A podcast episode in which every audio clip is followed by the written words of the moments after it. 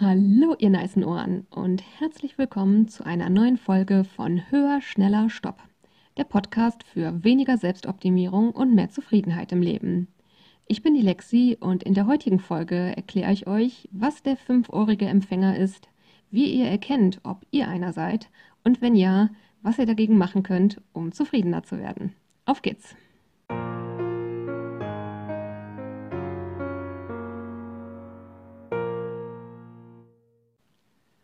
So, hallo und herzlich willkommen. Einige von euch werden sich vielleicht fragen, Moment mal, fünfohriger Empfänger? Ich kenne nur den vierohrigen Empfänger. Wer von euch damit vertraut ist, der spult vielleicht einfach ein bisschen vor oder lehnt sich entspannt zurück für diese Wiederholung. Für diejenigen von euch, die es nicht kennen, das Ganze basiert auf dem Modell von Friedemann Schulz von Thun. Das ist ein sehr ähm, bekanntes Modell aus der Kommunikationslehre. Das äh, ist am bekanntesten unter dem Namen Die vier Seiten einer Nachricht oder auch als Kommunikationsquadrat. Das ist mir schon länger bekannt. Und ja, vor kurzem hatte ich irgendwie das Gefühl, dass das auf mich zutrifft, aber nur in Teilen. Und ich so diese Idee hatte von, ich glaube, ich habe nicht nur vier Ohren, ich glaube, ich habe noch ein fünftes, das Selbstoptimierungsohr. Wie das Ganze funktioniert und warum mich das unglücklich macht und euch vielleicht auch, das werde ich euch auf jeden Fall noch erklären.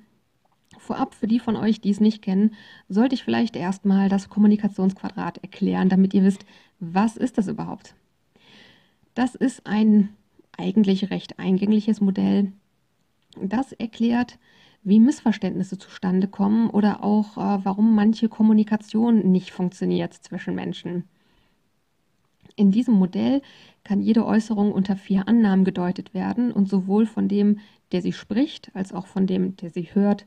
Ähm, Schulz von Thun nennt das die vier Schnäbel vom Sprecher und die vier Ohren vom Hörer.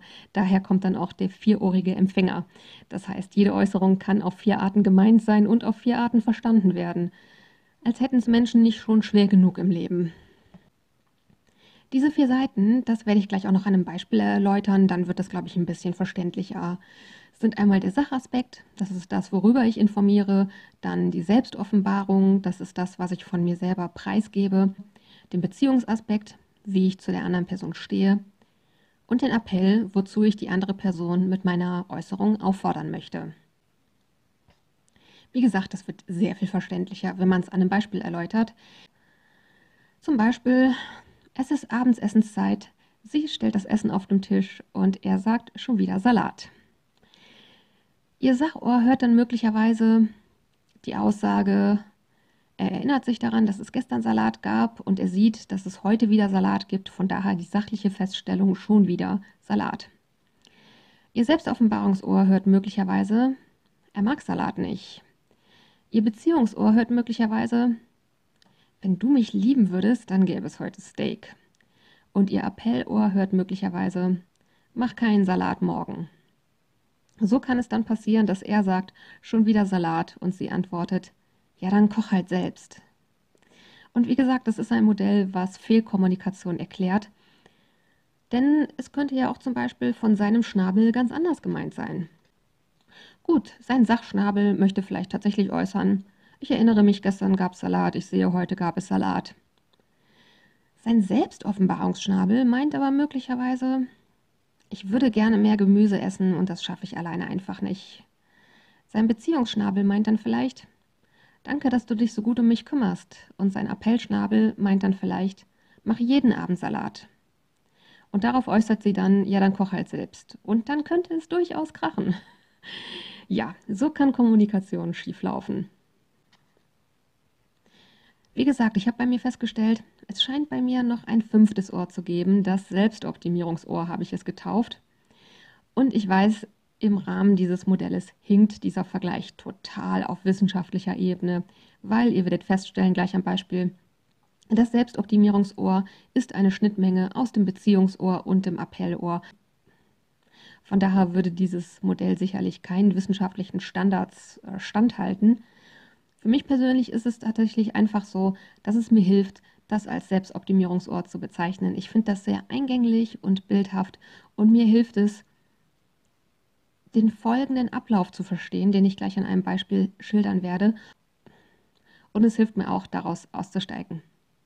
Das Beispiel ist zum Beispiel, eine Freundin von mir sagt zu mir, ich bin diese Woche schon 40 Kilometer gejoggt.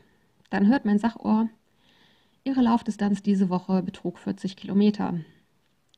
Mein Selbstoffenbarungsohr hört, sie ist stolz auf ihre Leistungen.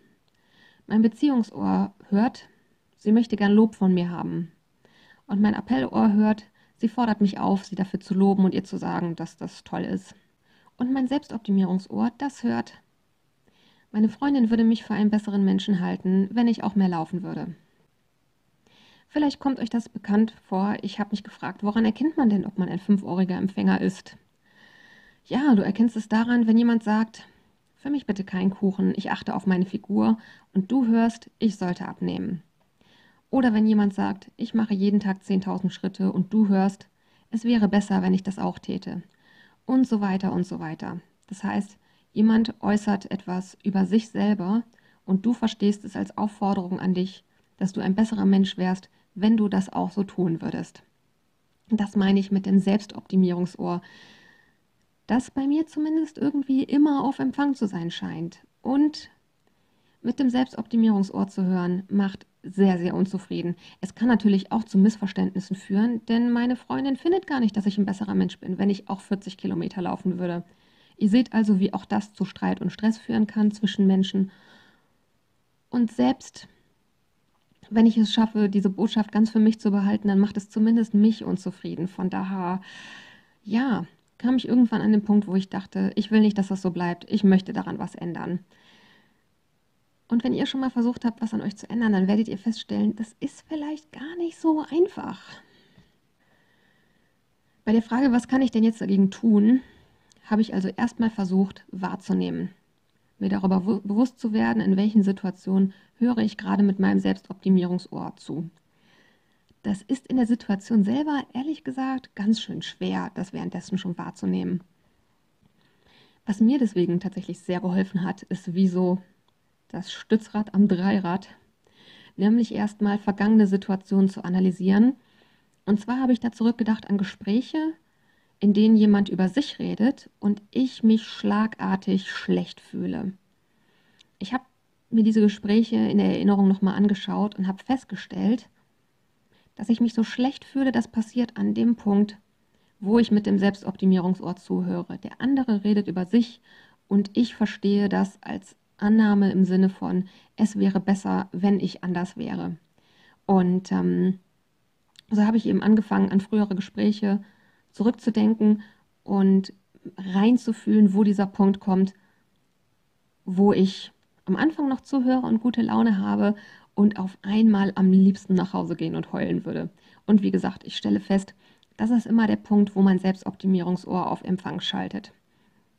Von daher, ich habe versucht wahrzunehmen und weil das am Anfang nicht so gut funktioniert hat, habe ich als Krücke erstmal angefangen, vergangene Gespräche zu analysieren. Was auch noch dagegen hilft, ist ähm, Beziehungen zu hinterfragen. Denn wie gesagt, es gibt Überschneidungen mit dem Beziehungsohr. Und da hilft es, Beziehungen zu hinterfragen und sich in den anderen hineinzuversetzen und sich zum Beispiel vorzustellen, wenn ich meine Freundin wäre, würde ich mich denn tatsächlich lieber mögen, wenn ich zum Beispiel 40 Kilometer die Woche laufen würde, genauso wie sie.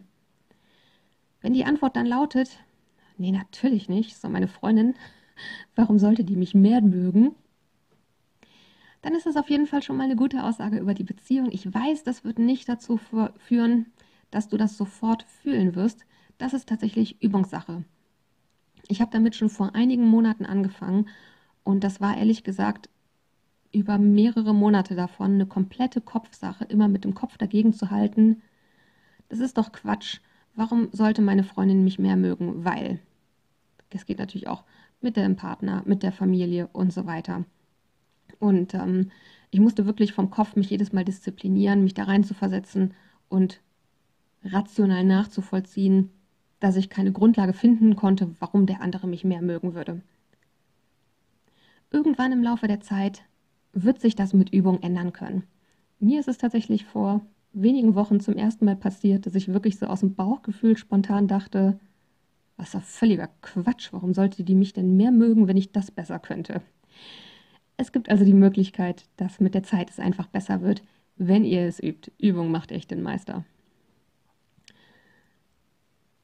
Und es gibt natürlich die Möglichkeit, wenn ihr die Beziehungen hinterfragt und euch in den anderen hineinversetzt, dass ihr feststellt, ja, so wie ich diese Person kenne, glaube ich, würde der mich wirklich lieber mögen, wenn ich auch jede Woche 40 Kilometer laufen würde.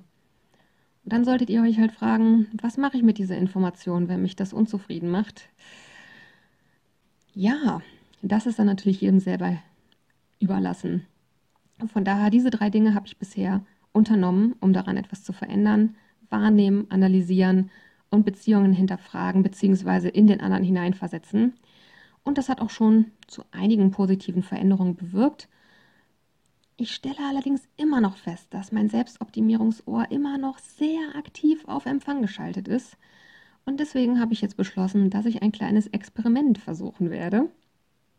Und zwar, ich sagte ja vorhin schon, dass es mir persönlich hilft, dass das Selbstoptimierungsohr so ein bildlicher Ausdruck ist, auch wenn ich, wie gesagt, weiß, dass es wissenschaftlich nicht so richtig fundiert und durchdacht ist.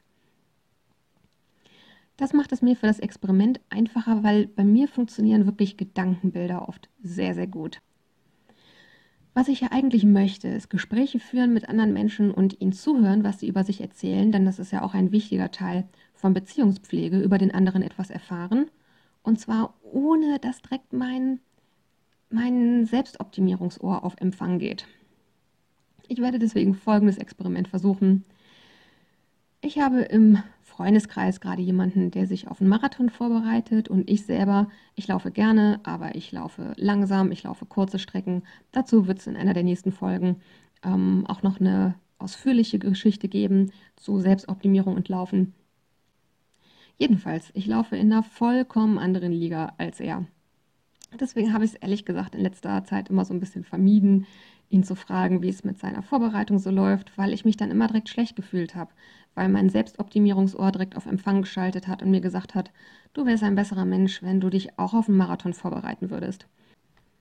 Und wie gesagt, es fängt an, mich zu stören, weil ich mir denke, es ist zur Beziehungspflege einfach eine gute Sache, wenn ich erfahre, was den anderen gerade so umtreibt. Von daher habe ich mir in diesem Experiment vorgenommen, wenn ich ihn das nächste Mal sehe, dann werde ich mir vorstellen, wie ich so einen Baustellengehörschutz, diese Mickey-Maus-Dinger, wie ich sowas auf mein Selbstoptimierungsohr draufsetze, sodass da nichts mehr reinkommen kann.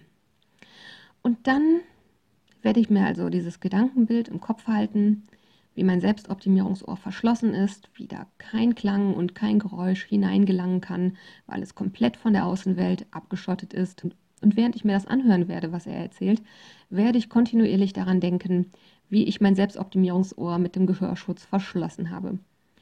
Und dann werde ich einfach mal schauen, was passiert. Und ich kann mir vorstellen, dass das ein Stück weit funktioniert, dass ich das aber auch werde üben müssen. Dass es passieren wird, dass mir vielleicht eine Kollegin auf dem Flur was erzählt und ich auf einmal merke, oh, mein Selbstoptimierungsohr springt an und ich dann versuchen werde, daran zu denken, mir als Gedankenbild meinen Gehörschutz zu packen und den da drauf zu setzen. Das wird sicherlich nicht sein, was von heute auf morgen funktionieren wird. Ich werde dieses Experiment also mal ein paar Wochen ausprobieren und dann wird es irgendwann in einigen Wochen eine Follow-up-Folge geben, wo ich euch berichten werde, wie mein aktueller Stand so ist mit dem Kampf gegen mein Selbstoptimierungsohr. So, ihr dürft also gespannt darauf sein, wie sich das Ganze weiterentwickeln wird.